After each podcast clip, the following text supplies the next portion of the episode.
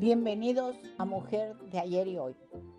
Mi nombre es Araceli y les voy a hablar del libro que yo escribí, La mujer en el mundo de los hombres. La mujer de hoy no ha alcanzado nuevas metas, sino solo ha recuperado todo aquello que siempre, siempre le ha pertenecido.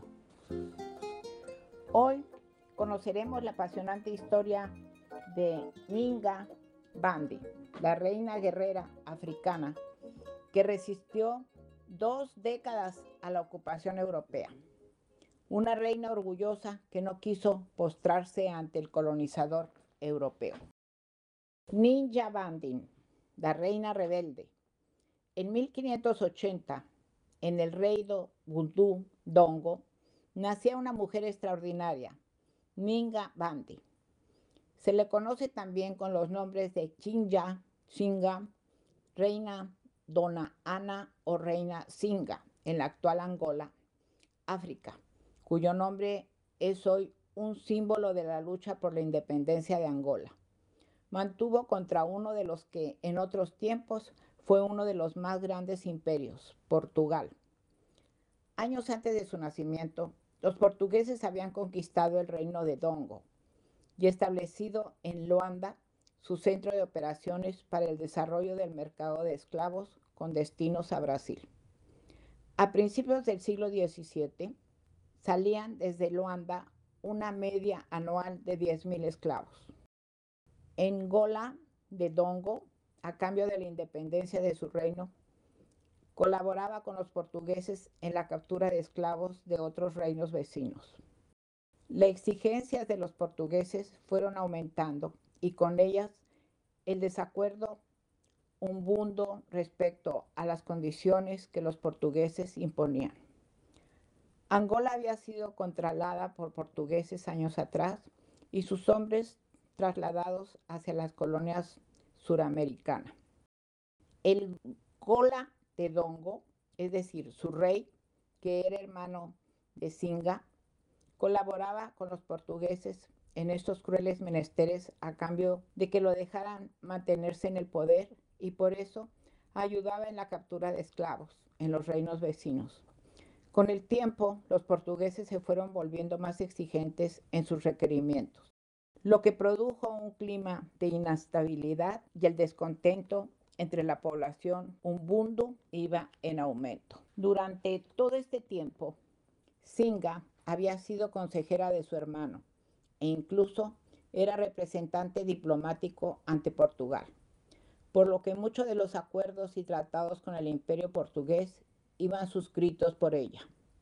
Singa poseía verdaderas aptitudes diplomáticas y es tal vez por ello que en un momento dado decide adquirir el nombre portugués Dona Ana de Sousa. Sus hermanas Kifunji y Mukumbu también lo hacen y pasan a llamarse Gracia y Bárbara. Esta extraordinaria mujer es nombrada reina en 1624, cuando muere su hermano. En este momento renuncia a su nombre cristiano y se vuelve a llamar Singa Bandi.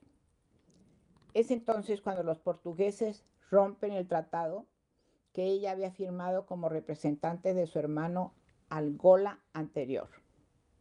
Ella marca como objetivo suyo la recuperación de su absoluta independencia política y territorial y busca expulsar de su pueblo a los portugueses.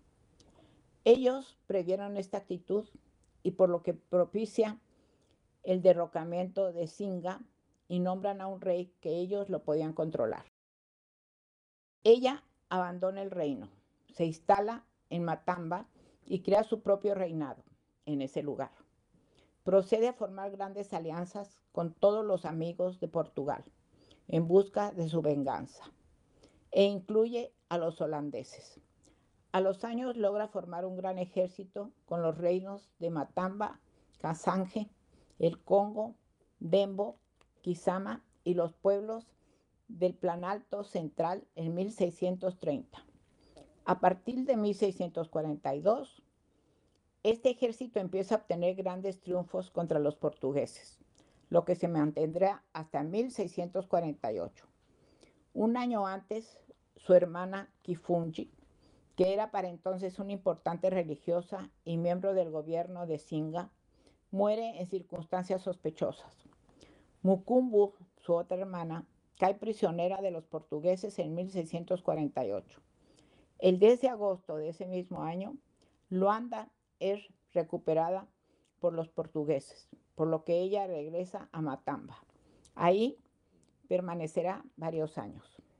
En octubre de 1656 logra la libertad de Mukumbu en un intercambio de prisioneros, donde entrega 130 esclavos a los portugueses.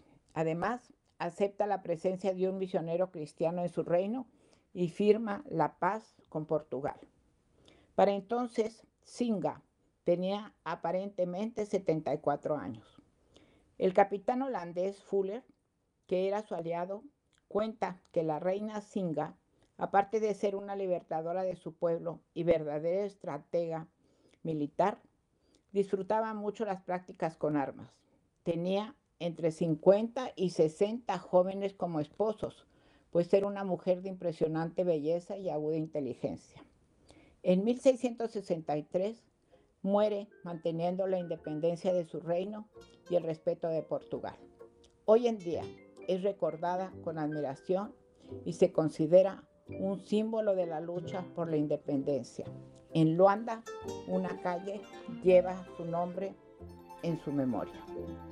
Esta fue Singa Ninga, heroína del nacionalismo africano, mujer que dejó su sello en la historia como muchas más. Los espero en el próximo capítulo de mi libro, La mujer en el mundo de los hombres, donde hablaremos de otra singular mujer.